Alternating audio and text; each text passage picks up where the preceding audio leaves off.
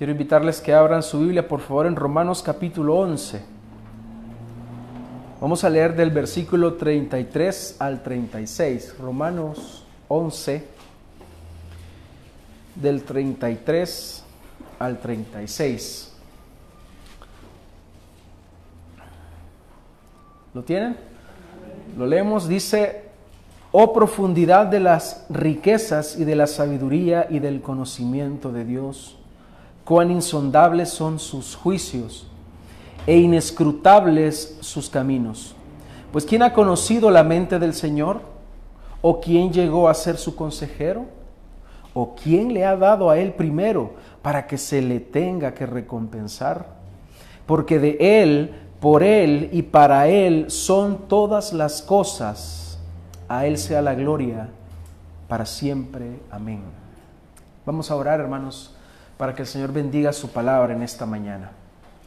Amado Dios, te damos las gracias en esta preciosa mañana que nos concedes este privilegio de reunirnos hoy, de apartar este día, Señor, para congregarnos, hoy que es el día del Señor, el día que nos recuerda tu resurrección, cuando te levantaste de la muerte, Señor, como la evidencia clara y única de que ese sacrificio fue aceptado, fue agradable, fue válido y no hay necesidad de otro sacrificio más, porque ya no queda más sacrificio por el pecado, porque el único sacrificio fue realizado por Jesucristo, el Hijo de Dios.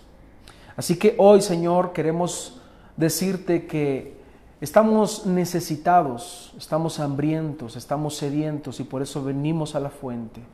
Por eso venimos a Cristo, el pan de vida porque queremos hoy ser alimentados con tu palabra y te rogamos, Señor, que puedas hablarnos.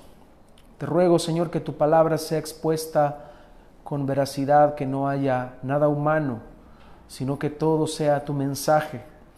Ayúdame a mí a no errar, Señor, en la exposición de tu palabra, a no ser una piedra de tropiezo, para que mis hermanos sean hoy edificados y juntos crezcamos en el conocimiento de la verdad y que hoy Señor, al escuchar tu palabra, nuestras vidas sean transformadas. Ayúdame a mí a no ser una piedra de tropiezo, sino ser de bendición para mis hermanos. Oramos, Señor, por las personas que nos escuchan a través de la transmisión en Facebook. Oramos, Señor, para que las personas puedan escuchar tu palabra y ser alimentados también igual que nosotros. Gracias por este tiempo. Lo ponemos en tus manos. En tu nombre oramos, Señor. Amén. Bien, hermanos, eh, al inicio del el estudio de esta carta, de la carta a los romanos, nosotros dijimos que podíamos dividir la carta en dos grandes partes. Por un lado tenemos la parte que es doctrinal y teológica y por el otro lado tenemos una parte que es la práctica del Evangelio mismo. Sin embargo, esto es para fines de estudio, porque toda la carta tiene doctrina y toda la carta nos debe de llevar a una práctica cristiana. Hay una palabra que es la ortodoxia. Ortodoxia significa el correcto conocimiento. Y este correcto conocimiento, hermanos, siempre debe de llevarnos a una ortopraxis, que significa práctica correcta. Orto en el griego significa correcto. Eh, esto quiere decir, hermanos, una vida que agrade a Dios. Porque ¿para qué nos sirve tener un conocimiento teológico, un conocimiento de la palabra, si no lo llevamos a la práctica?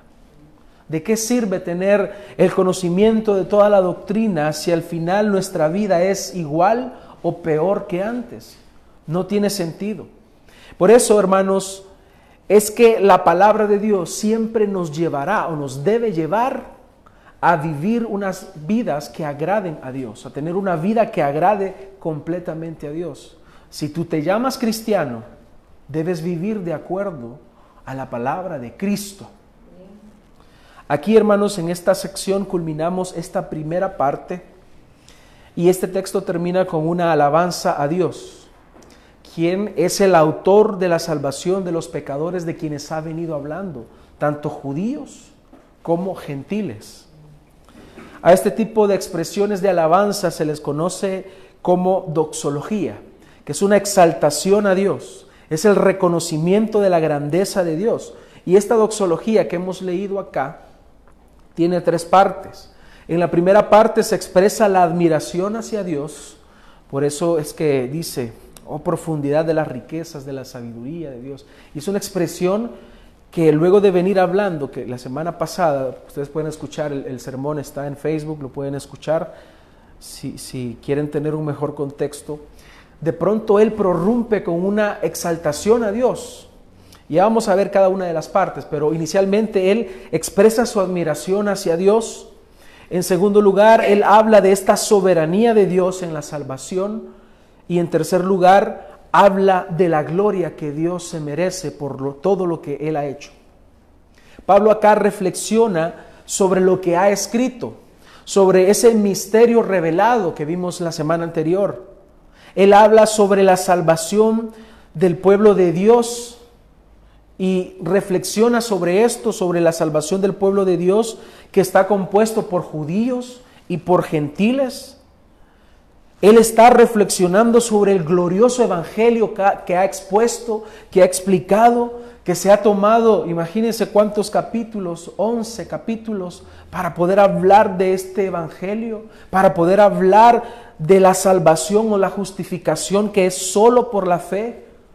Él reflexiona sobre las doctrinas que nos ha estado enseñando y no cabe duda, hermanos, que la única respuesta válida y congruente con toda la enseñanza que Él ha dado es finalmente darle gloria a Dios por lo que Él ha hecho.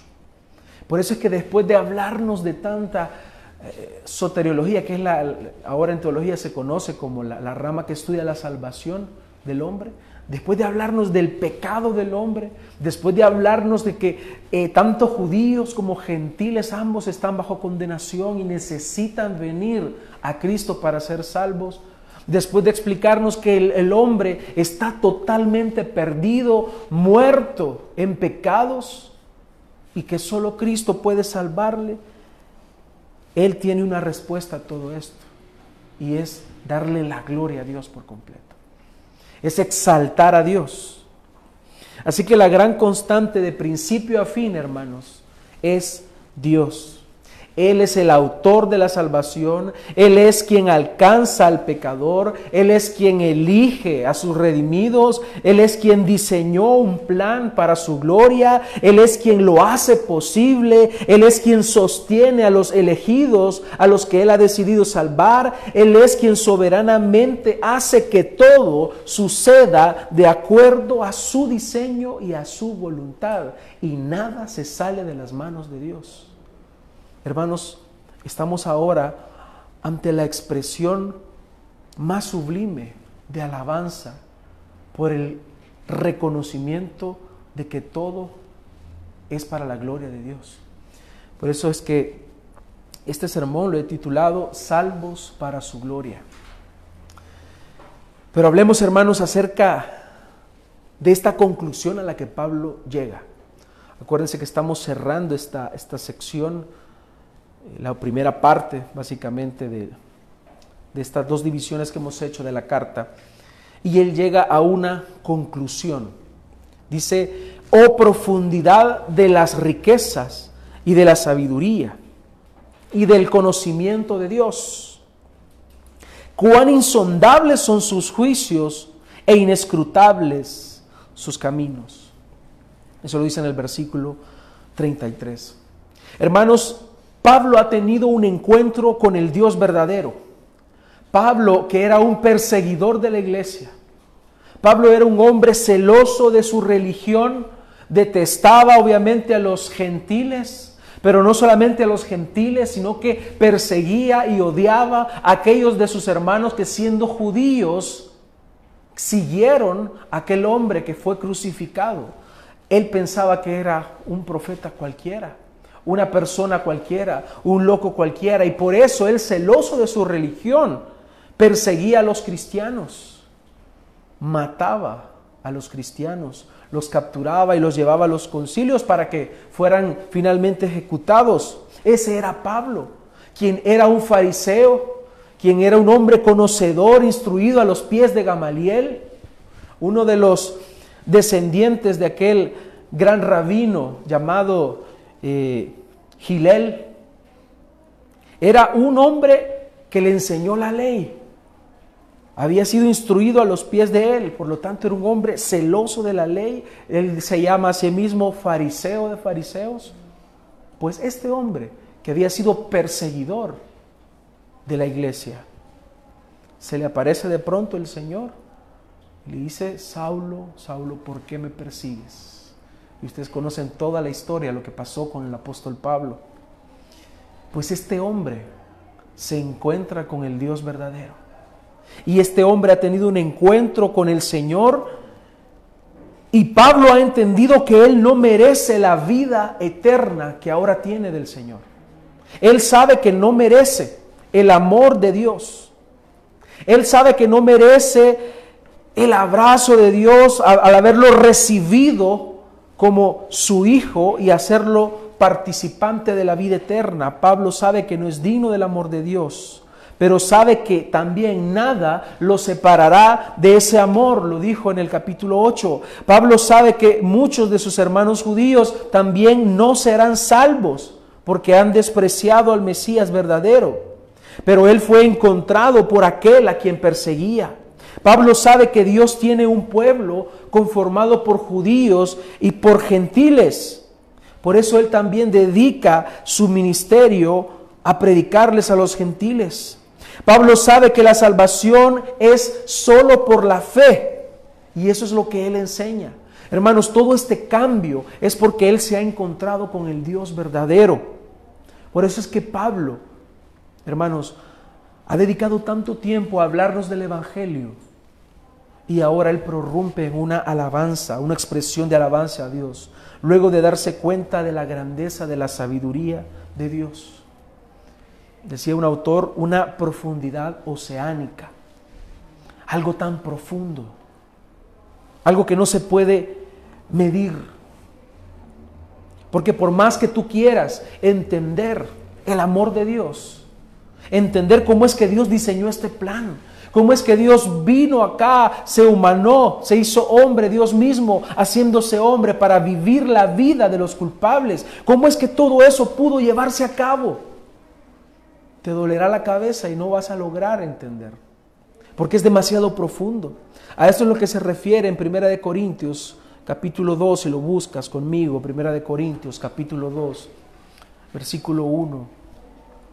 Dice el apóstol Pablo siempre, cuando fui a vosotros, hermanos, proclamándoos el testimonio de Dios, no fui con superioridad de palabra o de sabiduría pues nada me propuse saber entre vosotros excepto a Jesucristo y este crucificado. Y estuve entre vosotros con debilidad y con temor y mucho temblor. Y ni mi mensaje ni mi predicación fueron con palabras persuasivas de sabiduría, sino con demostración del Espíritu y de poder, para que vuestra fe no descanse en la sabiduría de los hombres, sino en el poder de Dios. Sin embargo, dice, Hablamos sabiduría entre los que han alcanzado madurez, pero una sabiduría no de este siglo, ni de los gobernantes de este siglo que van desapareciendo, sino que hablamos sabiduría de Dios en misterio, la sabiduría oculta que desde antes de los siglos Dios predestinó para nuestra gloria. La sabiduría que ninguno de los gobernantes de este siglo ha entendido porque si la hubieran entendido, no habrían crucificado al Señor de gloria, sino como está escrito, cosas que ojo no vio, ni oído oyó, ni han entrado al corazón del hombre, son las cosas que Dios ha preparado para los que le aman. Pero Dios nos las reveló por medio del Espíritu, porque el Espíritu todo lo escudriña, aún las profundidades de Dios.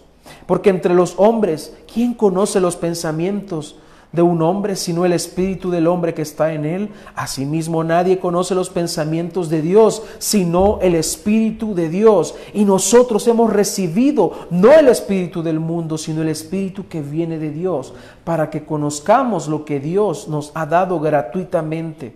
de lo cual también hablamos, no con palabras enseñadas por sabiduría humana, sino con la enseñanza, sino con las enseñadas por el Espíritu, combinando pensamientos espirituales con palabras espirituales. Hermanos, el Evangelio expresado al mundo revela la sabiduría misma de Dios. Es la sabiduría de Dios. Hermanos, cuando dice cosas que ojo no vio, ni oído yo, ni han entrado al corazón del hombre, son las que Dios ha preparado para los que le aman, Él no está hablando de un trabajo nuevo para ti, o un mejor sueldo, o un carro, o una casa. Él está hablando del Evangelio. Él está tomando palabras del Antiguo Testamento que estaban hablando acerca de algo que vendría posteriormente. Y es la revelación del Evangelio que nosotros ahora tenemos. Por eso dice acá que la sabiduría que estuvo oculta desde antes de los siglos y que Dios la predestinó para nuestra gloria, ninguno de los gobernantes entendió eso. Estuvo escondido, fue un misterio. Y dice acá, si las hubieran entendido, no habrían crucificado al Señor de la gloria. Por eso Dios lo guarda en un misterio. Ese misterio estuvo oculto, pero ahora, hermanos, nos ha sido revelado. Y por eso es que es una sabiduría tan profunda, inimaginable. Por más que le busques, por más que te sumerjas, no tiene, no tiene fin. El apóstol Pablo ocupa acá cinco sustantivos o nombres. Y hay dos adjetivos, dos características. Los cinco nombres que él ocupa es riqueza, sabiduría, conocimiento, juicios y caminos.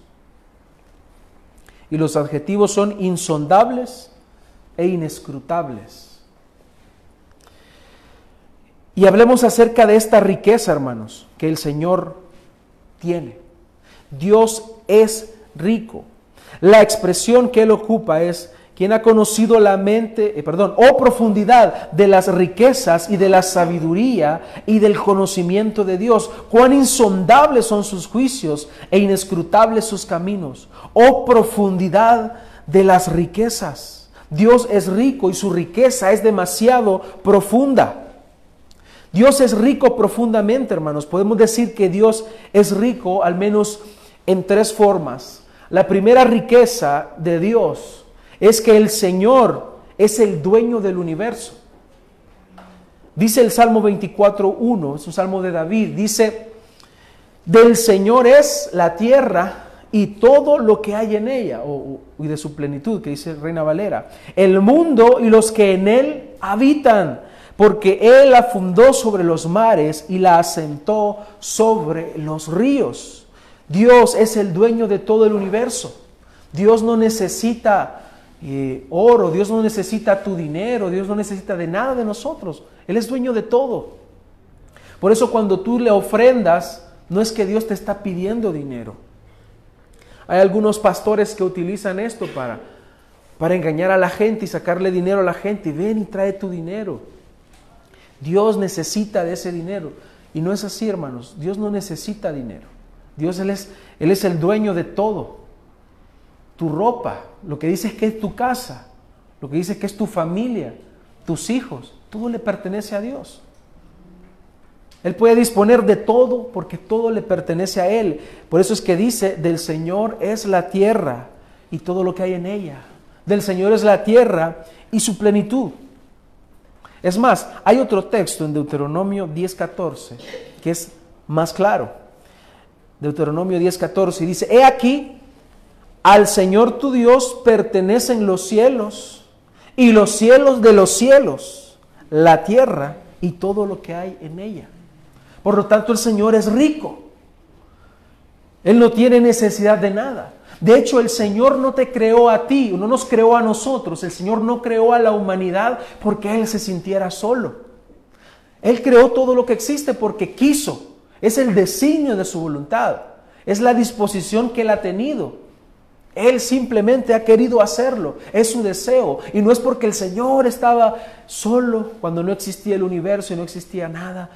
Y, algunas personas piensan que quizás dijo, ay, que solo me siento. Voy a hacer algunos humanos. Voy a crear una tierra. Voy a crear el universo. No, Él es autosuficiente. Él no te necesita a ti. Por si creías que si, que, si Dios te necesitaba a ti, Dios no te necesita a ti. Él es feliz. Por naturaleza Él es feliz. Él es autosuficiente. Él no necesita de nosotros. Dios te creó a ti para su gloria, para Él. Él no existe para ti, tú existes para Dios. Él no necesita de nada porque Él es el dueño del universo, Él es el dueño de todo. En segundo lugar, Él también es rico en la abundancia de su misericordia. Hay muchos textos que nos hablan acerca de la misericordia del Señor que es abundante.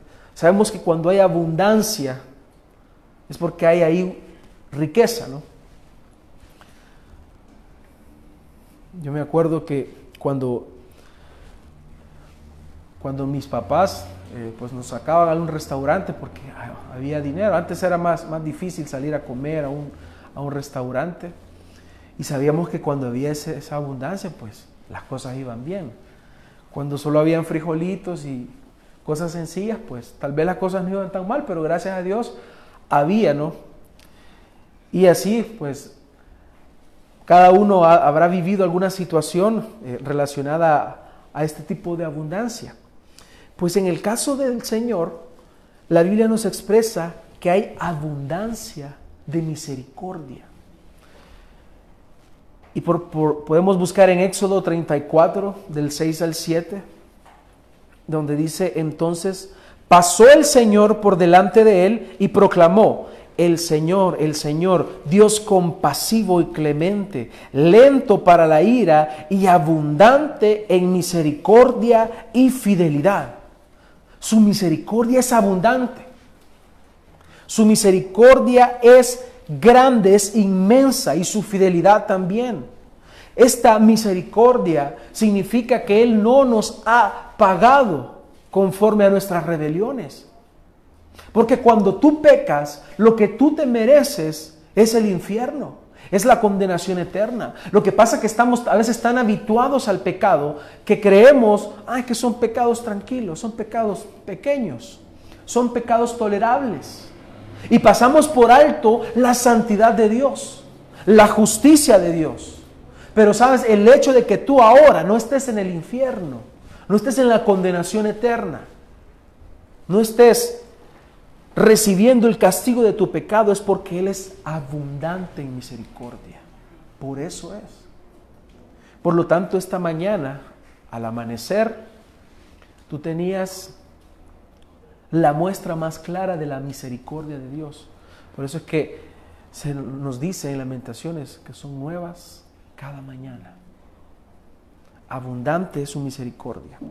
El Salmo 103.8 nos dice, compasivo y clemente es el Señor, lento para la ira y grande en misericordia. ¿Te das cuenta que nos va mostrando el contraste de la ira y la misericordia? Y es porque lo que tú mereces es la ira de Dios. Y eso fue lo que Cristo recibió en la cruz. La ira de Dios, el castigo de nuestra paz fue sobre él, nos dice Isaías.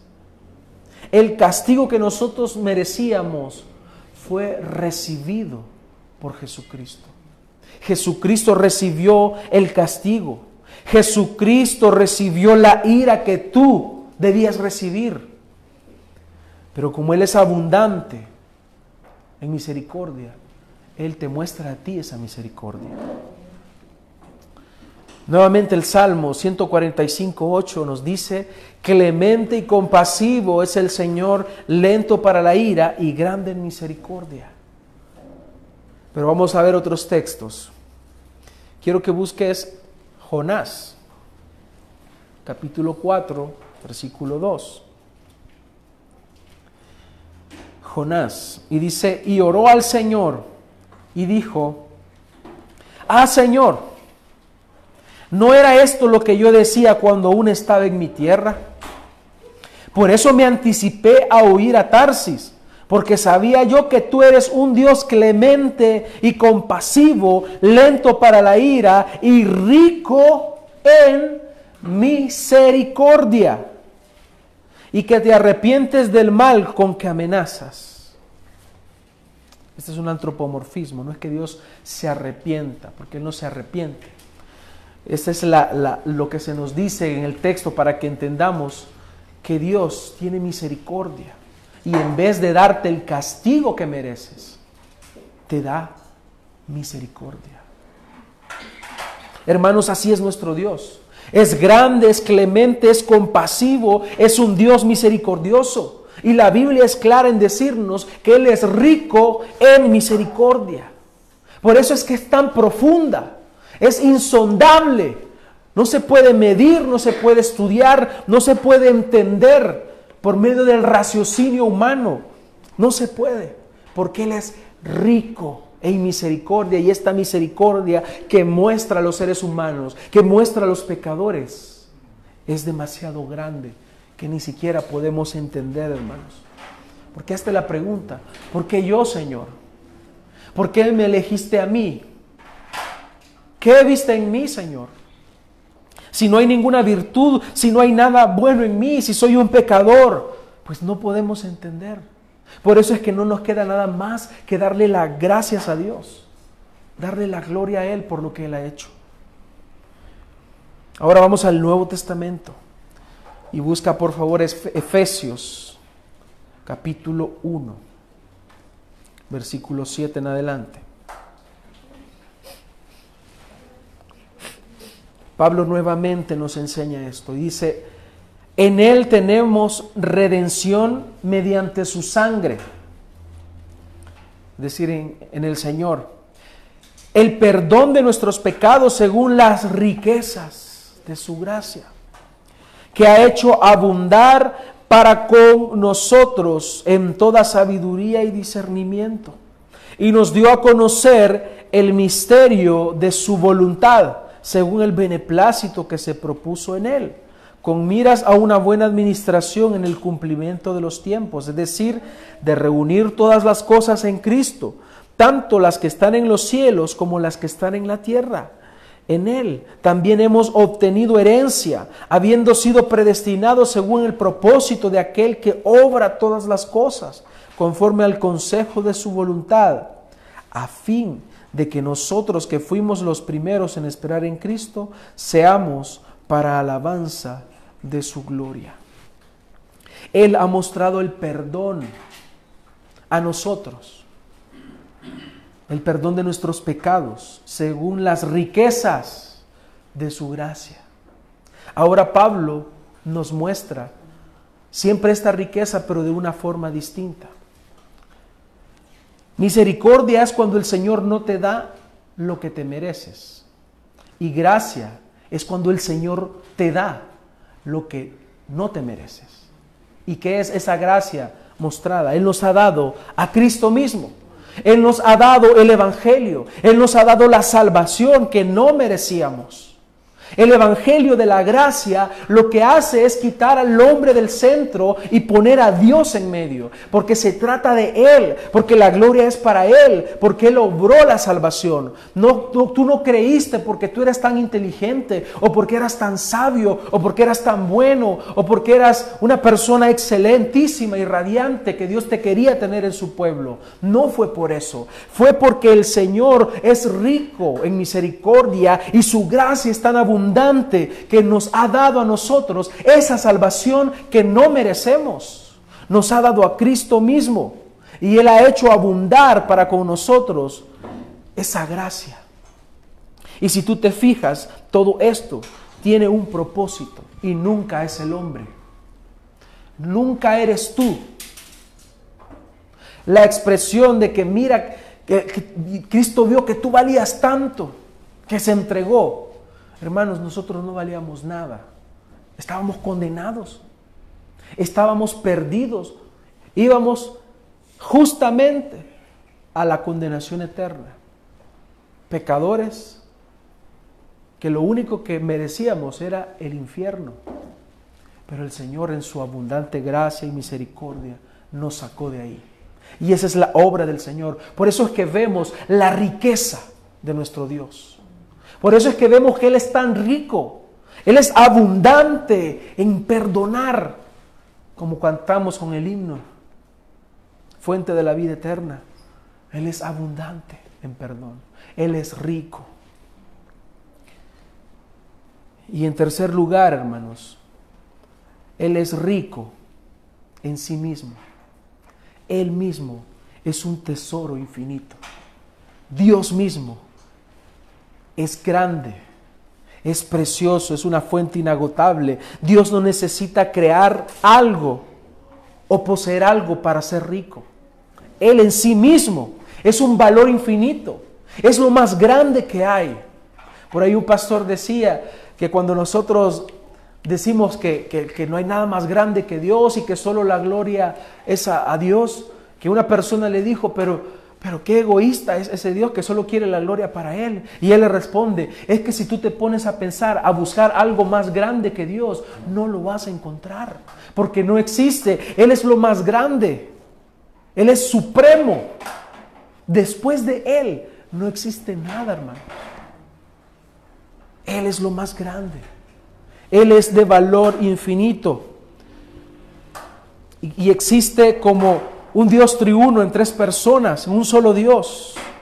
Él ha podido disfrutar las riquezas de su propia gloria desde toda la eternidad. Él en sí mismo, Él existe para su propia gloria y su propio placer, su propio deleite. Dios muestra su riqueza infinita al entregarse, hermanos, a sí mismo a los pecadores. Dice San Juan 3:16, el versículo más conocido, el versículo más buscado en internet, Juan 3:16, que muchas, muchas personas lo utilizan para cualquier cosa. Pero aquí vemos ese tesoro infinito. Dice, porque de tal manera amó Dios al mundo que dio a su Hijo unigénito para que todo aquel que en Él cree no se pierda, mas tenga vida eterna. Es entregándose Él. El Evangelio nos muestra qué tan rico es nuestro Dios, que Él mismo es un tesoro infinito que se entrega al hombre, que se entrega a favor del pecador, que se entrega para cumplir su propósito. Juan 10, 17 dice, por eso el Padre me ama, porque yo doy mi vida. ¿Para qué? Para tomarla de nuevo. Nadie me la quita, sino que yo la doy de mi propia voluntad. Tengo autoridad para darla y tengo autoridad para tomarla de nuevo. Este mandamiento recibí de mi Padre. Él está diciendo que Él se entrega porque Él es un tesoro infinito. Él mismo se entrega como ese gran don, ese gran regalo para el hombre que no lo merecemos. Finalmente en Colosenses 1.27 dice a quienes Dios quiso dar a conocer cuáles son las riquezas de la gloria de este misterio entre los gentiles. ¿Quién es? Cristo en vosotros, la esperanza de gloria. Él se ha dado, hermanos. Él es el tesoro. Él es nuestro tesoro. Él es rico en sí mismo, porque Él es ese tesoro. Dios, hermanos, es sabio porque quiso salvar al hombre de una forma que el hombre no puede imaginarse. Ahora pasamos a hablar de esta sabiduría. Ya hemos hablado de esa riqueza, que Dios es rico. ¿No? Y vimos estas tres formas. Pero ahora también la palabra de Dios nos muestra que Dios es sabio. Y esa sabiduría no se puede medir. Es tan profunda. Dice la palabra del Señor que Él es sabio. ¿Y a qué se refiere esta sabiduría? Y es que Dios quiso salvar de una forma que el hombre no puede imaginarse. No puede imaginarse. Él ha escogido los mejores medios para el logro de su meta. El hombre no podía imaginarse El hombre no pudo nunca pensar. ¿Ustedes creen que cuando los judíos, los romanos, los gentiles estaban crucificando a Jesucristo, ellos estaban pensando, de esta forma toda la humanidad será alcanzada y toda la humanidad podrá encontrar redención? Ellos no estaban pensando en eso. Era inimaginable. Por eso era un misterio. Por eso nos dice que los gobernantes no lo hubieran matado. Porque ellos no pensaron en esto. Pero Dios es sabio. Dios es infinitamente sabio. Esto no pudo pensarlo nadie, hermanos ni Satanás. Pero Él, hermanos, es infinitamente sabio, que eligió una forma para salvarnos que el hombre no, no pudo nunca imaginarse. Pero también nos habla de ese conocimiento que es tan profundo. Y Dios posee un conocimiento amplio sobre todas las cosas. Cuando nos habla de este conocimiento, es el conocimiento supremo de todo. Dios conoce el pensamiento de los hombres. Dios conoce lo que tú estás pensando en este preciso momento. Dios conoce también todos los eventos que han sucedido en la historia y los que van a suceder. Por eso es que decimos que a Dios nada le toma por sorpresa. Dios conoce todo. Esa enfermedad que tú tienes, Dios la conoce. Dios sabía que iba a sucederte eso. Es más, Dios quiso que tú tuvieras esa enfermedad. Él conoce todo, hermanos, porque Él lo decreta soberanamente. A muchas personas les gusta andar decretando por ahí. Yo decreto bendición para ti. Yo decreto que el próximo año 2020, ya, les va a agarrar porque ya viene diciembre, hermanos. Cuando el 31 y el 24 empiezan a decretarnos. Vamos a decretar esta bendición, pero el único que decreta es Dios. Porque ese decreto implica que tiene que haber un cumplimiento a como de lugar. Y ese decreto o esos decretos solamente los puede hacer Dios. Dios decretó que Jesús, eh, que la segunda persona de la Trinidad fuese el Cristo y así fue. Dios decretó salvación para nosotros y así es. Por eso es que Pablo entiende esto y sabe que nada le puede separar de la mano de Dios que nada nos puede separar del amor de Dios. Porque ha sido un decreto. Por eso es que nosotros creemos que la salvación de los redimidos, de sus elegidos, de aquellos que eligió desde antes de la fundación del mundo, no puede ser perdida. La salvación no la perderá el elegido. No se puede. Porque es un decreto de Dios. Salvar. Cuando Él estaba en la cruz, Él estaba pagando el precio por sus elegidos. Él cuando oró en aquella oración sacerdotal en Juan capítulo 17, él dice, ruego, no ruego por los que están en el mundo, ruego por ellos. Es que por ellos ha muerto, es que por nosotros Él murió. Así que Él aplica esa salvación a sus elegidos y ese es un decreto de Él. Él conoce todo entonces porque decreta lo que decreta de una forma soberana. Él conoce también al hombre. Él conoce que tú eres pecador. Él conoce tus pecados. Él conoce tus debilidades. Él conoce aún las virtudes que Él ha puesto en ti. Él conoce todo absolutamente. Por eso es que su conocimiento es inescrutable. Su conocimiento no tiene fin, lo conoce todo. ¿Cuál es la diferencia entonces entre sabiduría y conocimiento? Algunas veces en la Biblia ellas son intercambiables, pero generalmente el conocimiento es la conciencia de hechos y la sabiduría es la conciencia de cómo utilizar esos hechos para su gloria o para sus planes o para su beneplácito, sus buenas obras. Pero también nos dice finalmente de sus juicios, que estos juicios son inescrutables. Son estos juicios, hermanos, son sus decisiones soberanas, sus decretos, sus disposiciones.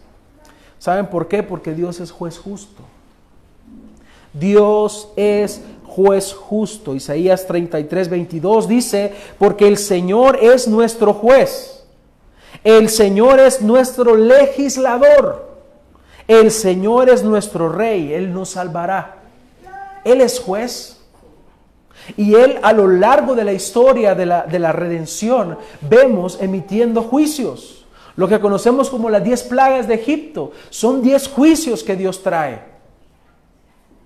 Lo que a veces vemos en la historia que sucede son juicios mismos de Dios, ejecutándolos. Los malos gobernantes en los países son juicios de Dios para esa nación. Las situaciones, los cataclismos que, suceden, los, los problemas eh, eh, con el clima, con el, con el, medio ambiente que se dan en ciertos lugares, todos estos aspectos de la naturaleza muchas veces son juicios de Dios. Y Él es libre de hacerlo, porque Él es juez, Él ejecuta juicios, Él es rey también. Y el Salmo 7.11, un texto muy conocido, dice, Dios es juez justo y un Dios que se indigna cada día contra el impío. Versión Reina Valera dice, Dios es juez justo y Él está airado todos los días contra el impío, porque Él es juez justo. Por lo tanto, hermanos, al ver esto de Dios, que Él es juez justo, no nos queda nada más que temer. Si tú eres consciente de quién es el Señor, teme, teme al Señor, porque Él puede destruirte. No temas a otra cosa, sino temes solo a Dios. Teme a Él.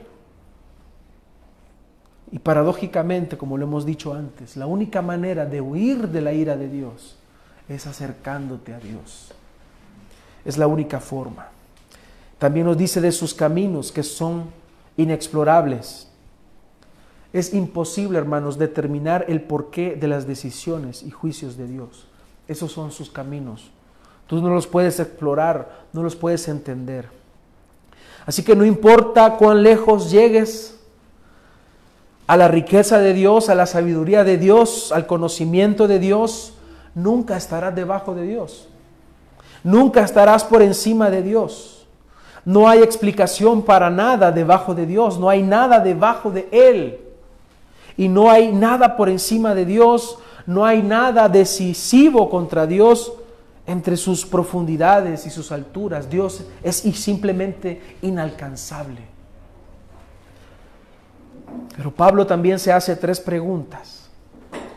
Y estas son conocidas, hermanos, como preguntas retóricas. Una pregunta retórica es aquella pregunta que su respuesta es obvia.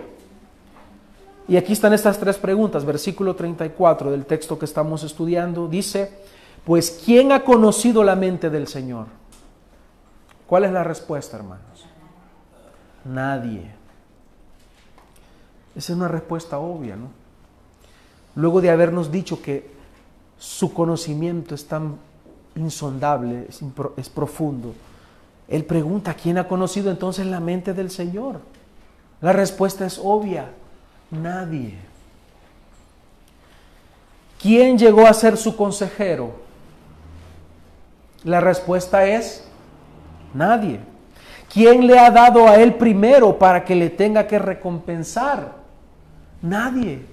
Dime qué le has dado tú a Dios para que Él te deba algún favor.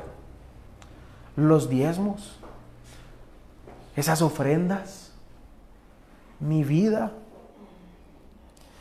Hermanos, nadie conoce la mente del Señor. Nadie ha llegado a ser su consejero y nadie le ha dado algo a Él. En otras palabras, tú no puedes darle a Dios nada que no sea suyo. Por eso dice el texto, de lo recibido de tu mano te damos.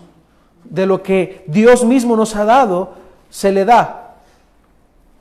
Si pudieras hacerlo, entonces Él te debería algo a ti. ¿Te imaginas a Dios debiéndote algo? Es inconcebible. Entonces Dios no te debe nada. ¿O te debe algo Dios a ti? ¿Y por qué le reclamas en ocasiones a Dios, Señor, si yo soy tu hija, Si yo soy tu hijo, Señor. Y mira lo que me está pasando. Dios no te debe nada. La salvación Él te la ha regalado por gracia. No porque te la deba, no porque la merezcas, sino que Él te la da porque Él es abundante en misericordia. Entonces Él no te debe nada y nunca te deberá algo. Por eso es que aquel que no entiende esto, cuando hablamos acerca de la elección, de que Pablo ha profundamente desarrollado en el capítulo 9, muchas personas se, se enojan. ¿Cómo es posible que Dios va a elegir? ¿Acaso, ¿Acaso Dios nos debe algo a nosotros? ¿Acaso Dios le debe la salvación al hombre? ¿El hombre se merecía la salvación? Cuando tú no comprendes el Evangelio, tú terminas exigiéndole a Dios cosas que Él no te debe de dar. Por eso, hermanos, que la ignorancia, les digo, es tierra fértil para las herejías, para cualquier desvarío de esos que hay ahora en todas partes. Así que cuando entendemos el Evangelio, hermanos, entendemos que Él es absolutamente libre de hacer lo que Él quiera con nuestra vida y que nosotros solo somos barro en manos del alfarero. Si la respuesta a estas tres preguntas, hermanos, es nadie, entonces estamos ante la obra de amor más grande que jamás ha existido. Dios amó, hermanos, Dios amó y se entregó. Eso es amor. La gente no entiende el concepto de amor. La gente piensa que cuando hablamos de amor es dejar que el otro haga lo que él quiera. Hermanos, amor siempre en la Biblia va ligado a entrega, va ligado a sacrificio. Si tú amas a tu esposa, entonces te sacrificas por ella, te entregas por ella. Si tú amas a tus hijos, a tus hijos, entonces te entregas por ellos. No significa ser un alcahuete, eso no es amar a los hijos. Amor no significa eh, que las personas hagan lo que quieran conmigo o yo hacer lo que quiera con las personas. Eso no es amor. Amor significa entrega. Por eso es que nos dice este texto tan conocido. Porque de tal manera amó Dios al mundo que entregó, que dio. Siempre amor va ligado a entrega, a sacrificio. Por eso es que Dios amó y se entregó. Hermanos, a eso es lo que estamos llegando de conclusión. Que si nadie le debe nada a Dios, que si nadie le ha aconsejado a Dios que salve, que si nadie ha hecho que Dios tome la decisión de hacer la obra que ha hecho, entonces lo único que nos queda, hermanos, es el amor de Dios, es la gracia de Dios. Somos salvos no porque lo merezcamos, sino que Dios amó y se entregó no porque el hombre lo merezca, no porque éramos grandes ejemplares de seres humanos, sino a pesar de que tú eres lo peor de lo peor. Y esto no nos gusta escuchar. Pero Dios dice que lo más vil y lo más menospreciable del mundo escogió Dios. Eso éramos. Si nadie pudo saber que Dios haría esto, hermano, si nadie le aconsejó y si nadie le ha dado a Él para que le deba algo a un ser humano, entonces solo podemos decir lo que Pablo dice. Algo que en el ámbito reformado lo decimos muy seguido y es solideo gloria. Solo a Dios la gloria la frase con la que él termina, luego de ponerse a pensar y reflexionar ante todo este evangelio que él ha explicado, de la justicia por la fe, la salvación de judíos y gentiles, la elección incondicional, ante todo esto, entonces si nadie le aconsejó a Dios, si nadie le recomendó a Dios, si nadie le ha dado algo a Dios, solo nos queda decir, porque de Él, por Él y para Él son todas las cosas. A Él sea la gloria para siempre. Amén. La conclusión a la que Pablo llega, hermanos, es maravillosa. Y es que como su sabiduría, su conocimiento y su riqueza es demasiado profunda que no se puede conocer, entonces la gloria debe ser solo para Dios. Pablo recalca que el hombre no tiene nada que ver entonces en la salvación y se encarga de poner la mirada en Dios. Quita al hombre de en medio y pone a Dios en medio. El Evangelio hace que nosotros nos dejemos de ver a nosotros. Deja de verte a ti como bueno. Deja de verte a ti como un digno merecedor de la vida eterna. Deja de verte a ti de confiar en tus obras, de confiar en tu propia capacidad, porque no es posible. Tú no puedes salvarte por tu propia capacidad. Tú no puedes salvarte porque tú tengas una dignidad en ti que te haga merecer la salvación. Por eso deja de verte a ti y pon los ojos en Jesús. Él es el autor y Él es el consumador de nuestra fe. Él es el que lo ha hecho todo. Hermanos, Qué precioso es cuando nosotros podemos leer esto de Pablo. Esta es la conclusión a la que el apóstol llega luego de pasar tantos capítulos explicando el Evangelio. Pablo no puede decir nada más que porque de Él, por Él y para Él son todas las cosas. Él es la fuente, Él es el medio y Él es el fin, hermanos. Él es la fuente, Él es el medio y Él es el fin. Cuando Él dice de Él es la salvación, Él es la fuente. Cuando Él dice que por Él es la salvación, Él es el medio. Y cuando dice que para Él es la salvación, Él es el fin. Todo gira alrededor de Dios. Lo único que tú pones en la salvación son los pecados. Luego tú no eliges a Dios. Es Él eligiéndote, es Él amándote, es Él dándote la salvación para que finalmente tú puedas darle gloria a Él.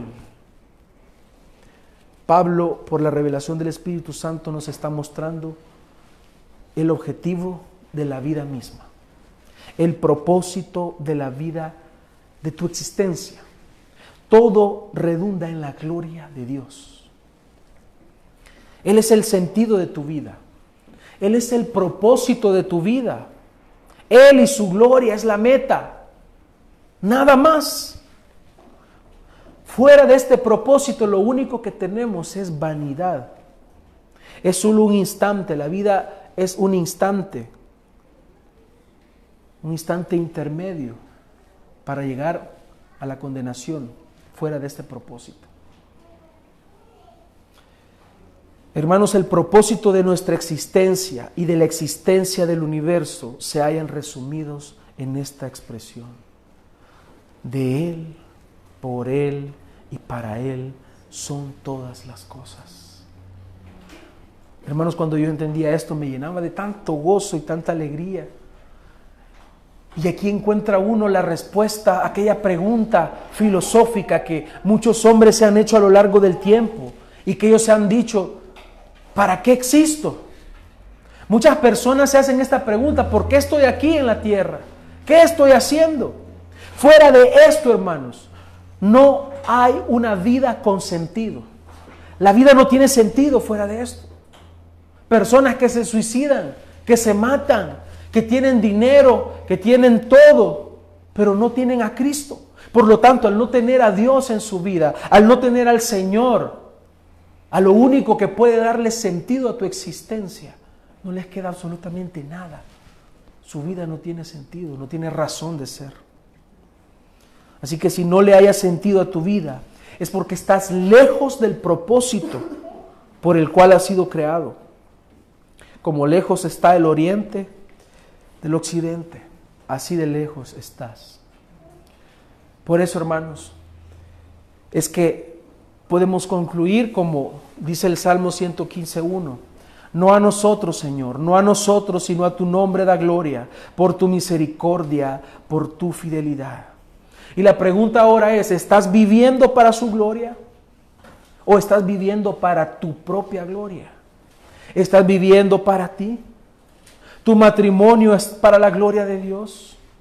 Tu hogar refleja que existe para la gloria de Dios. Trabajas tú para darle la gloria a Dios.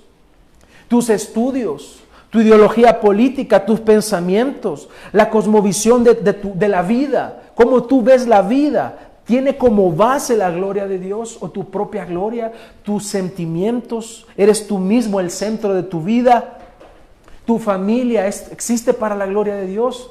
Es más, tu descanso, estás descansando aún para la gloria de Dios. Hermanos, toda nuestra vida debe existir y debe ser para la gloria de Dios. El principio más importante de todo es que Dios es la fuente de todo bien y que el hombre caído no tiene ningún mérito y no tiene ninguna capacidad para salvarse. Por lo tanto, la salvación es por gracia.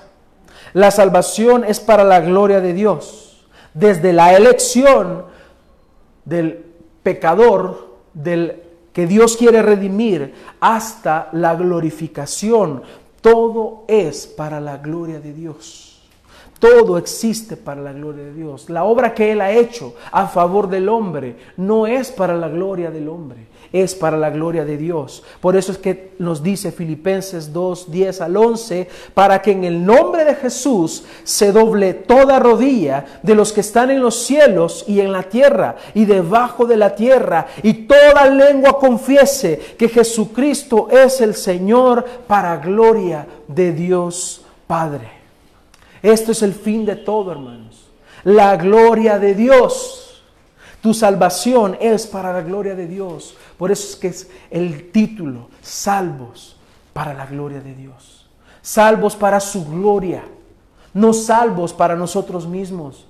El Señor no te llama a ser cristiano o a ser su hijo para que tú tengas una vida cómoda, una vida placentera. En algún tiempo, bueno, no sé si todavía se hace, pero muchas personas decían que evangelizaban y decían, ven al Señor y todos tus problemas se van a acabar. Ven a Cristo. Ven a Cristo, el Señor te va a sanar de esa enfermedad, prometiendo cosas que el Evangelio no promete. Cuando el, Evangelio promete, ven a Cristo y tus pecados serán perdonados. Pero la vida cristiana, el Evangelio, hermanos, no redunda en algo material, pero sí hay implicaciones prácticas. Concluyo con esto. Dios desea, hermanos, que cuando entendamos y conozcamos el Evangelio y cómo Él ha obrado a favor de nosotros, los pecadores, Dios quiere que nosotros nos maravillemos y le glorifiquemos por medio de Jesucristo. Esta es la respuesta que nos hará capaces de vivir las demandas morales y prácticas de Romanos capítulo 12 al 15. Si tú no entiendes el Evangelio, tú no podrás cumplir con lo demás que, el apóstol Pablo va a hablar. Concluimos la sección aquí en, en, Romanos capítulo 11 de la carta que nos habla acerca de aquellos principios teológicos del Evangelio y vamos a pasar a cuestiones prácticas del Evangelio. Pero si tú no entiendes que estas cuestiones prácticas son para la gloria de Dios, tú no le hallarás sentido. Por eso es que Dios quiere que nosotros nos maravillemos en Él entendamos el Evangelio y aceptemos que todo es para la gloria de Dios. Que la vida cristiana, esta vida práctica del, Evangelio, no es un esfuerzo humano por hacer las cosas bajo un estándar que sea aceptable para los demás, sino que sea acorde al sentido de la vida misma y es que vivamos para la gloria de Dios, es decir, cumpliendo el propósito por el cual nosotros existimos. Por eso es que el Catecismo Menor Bautista hace una pregunta y dice, eh, en la pregunta número uno, ¿cuál es el fin principal del hombre? Y la respuesta es, el fin principal del hombre es glorificar a Dios y gozar de Él para siempre. Qué precioso, hermano. ¿Por qué existimos? Existo para glorificar a Dios y para gozar de Él para siempre. Esta es la respuesta, este es el sentido de tu vida.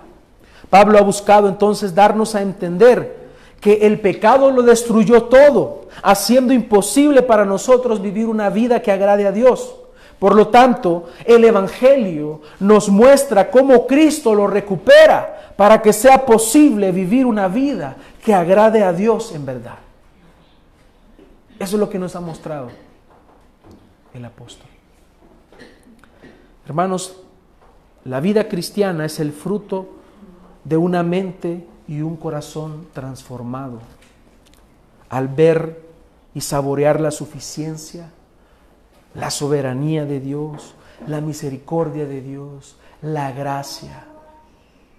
Si tú entiendes esto, por la gracia de Dios, nos queda claro entonces que podemos tener ahora vidas que glorifiquen a Dios. Una vida con un propósito claro y sublime, y es la gloria de Dios. Por lo tanto, el hombre es salvo no por sí mismo. El hombre es salvo no porque merezca la salvación. El hombre es salvo solo por la gracia de Dios. Por lo tanto,